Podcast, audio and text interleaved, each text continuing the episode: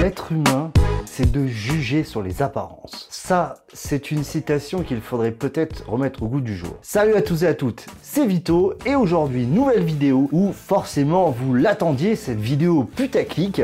Et oui, je compare donc le One Plus 5 à l'iPhone 7 Plus et ça va se faire en 7 points. Alors oui, le OnePlus 5 semble s'inspirer de l'iPhone 7 Plus, comme le Honor 8, comme le Honor 8 Pro, comme le Xiaomi Mi 6, comme le Huawei P10, et puis je pourrais en citer des centaines en fait finalement. Parce qu'au final, tous les smartphones se ressemblent plus ou moins. Ah, il faut savoir qu'aujourd'hui, il y a quand même des limites physiques à ce qu'on peut placer dans un smartphone, et l'agencement quand on a un smartphone aussi fin que ça, le layout au niveau de des caméras, etc., n'est pas forcément libre. Mais en effet, c'est vrai que peut-être OnePlus, en se rappelant du OnePlus 2 et du OnePlus One, aurait pu se démarquer. Mais l'an dernier, euh, le OnePlus 3 finalement a subi les mêmes critiques. C'était un HTC ou un Huawei Mate 8 à l'époque, et pourtant il s'est vendu par conteneur. Alors si on les met sur la face avant tous les deux, on voit que le layout est similaire. On a un écran de 5,5 pouces Full HD, un scanner d'empreintes situé en dessous, et au-dessus, on va simplement retrouver le haut-parleur,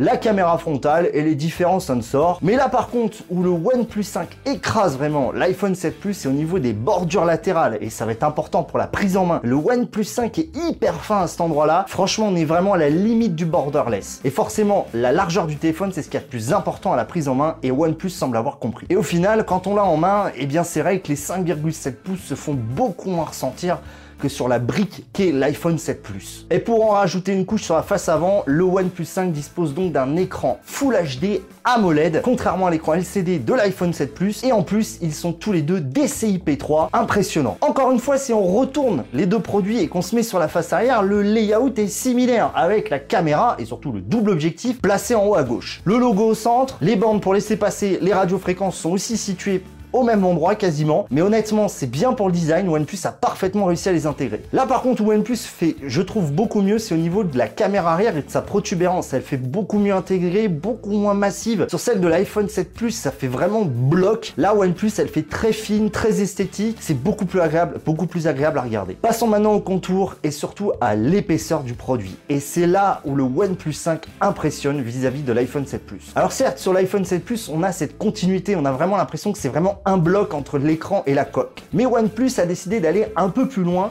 et de travailler ce contour en reprenant finalement un petit peu la forme qui avait fait le succès du OnePlus 3. Ils ont appelé ça la ligne d'horizon, alors pourquoi pas, mais cela marque vraiment une signature esthétique de OnePlus comme sur le 3 et c'est vraiment hyper agréable à prendre en main. De plus, le OnePlus 5 est quand même plus fin que l'iPhone 7 Plus et ça se ressent d'autant plus avec cette fameuse petite forme que prend le contour du OnePlus 5. Maintenant, je vais forcément parler de cette prise en main qui est très importante puisque c'est ce qu'on va avoir tous les jours dans la main et il faut en avoir une bonne prise en main. Avec ce contour travaillé, l'épaisseur, les bordures, le OnePlus 5 est impressionnant et ultra agréable à prendre en main. Et franchement, quand on passe du OnePlus 5 à l'iPhone 7 Plus et vice versa, on a vraiment l'impression que cet iPhone 7 Plus c'est une énorme brique. Même s'il n'est pas beaucoup plus épais, eh ben ça se ressent tout de suite. Et pourtant, l'iPhone 7 Plus est loin d'être le plus moche des téléphones du marché. Il est même plutôt agréable visuellement. Et puis, on va être honnête, OnePlus a encore fait un carton au niveau de la qualité de l'assemblage et de la finition. Le soft touch du revêtement du dos, hein, du revêtement métallique est juste incroyable à prendre en main. On est vraiment largement au niveau des iPhones. C'est impressionnant quand on connaît le prix. Alors OnePlus a un petit peu trollé sur le délire du jack, mais il est bien présent sur le dessous. Et c'est vrai que ceux qui étaient déçus de ce qui s'est passé chez Apple, eh bien là, trouvent leur compte finalement. On retrouve bien sûr le classique port USB type C ainsi qu'un haut-parleur. Alors là où l'iPhone 7 Plus va pouvoir plaire, c'est au niveau de cette symétrie qu'il y a entre donc euh, le Lightning au milieu, le micro ainsi que le haut-parleur. Après, c'est vraiment une question de goût mais au moins sur le OnePlus 5, eh bien, il y a bien le port jack. Et en plus, ce port jack est en dessous le téléphone, ce que moi je préfère. Je sais que certains préféreront un port jack placé sur le dessus. Alors on revient un petit peu sur les ports, soit le Lightning ou le USB Type C placé sur le OnePlus 5, et on va parler de la charge et de la batterie. Alors forcément, l'iPhone 7 Plus est réputé pour son autonomie record, mais par contre les temps de chargement sont énormes avec cet iPhone 7 Plus, notamment à cause du chargeur 5 volts 1 ampère. OnePlus a sa propre technologie de charge rapide nommée Dash Charge qui charge à 5 volts 4 ampères, c'est impressionnant Et honnêtement, à ce niveau-là, le OnePlus 5 claque complètement l'iPhone 7 Plus et même claque beaucoup de smartphones du marché. Couplé en plus avec sa batterie de 3300 mAh, l'autonomie est vraiment une surprise, mais j'y reviendrai vraiment dans mon test complet. L'iPhone 7 Plus reste quand même une référence en termes d'autonomie, notamment grâce à une optimisation software et hardware quasi parfaite. Mais honnêtement, le OnePlus 5, on n'est pas si loin que ça. Un des gros points forts pour terminer de cette dash charge, c'est quand même le fait qu'on peut continuer à utiliser son smartphone pendant qu'il se recharge sans perdre de vitesse d'autonomie et en plus, la température, la chaleur dégagée par cette charge rapide est dissipée dans le boîtier chargeur et non pas via le smartphone. Ça, c'est vraiment super. Euh,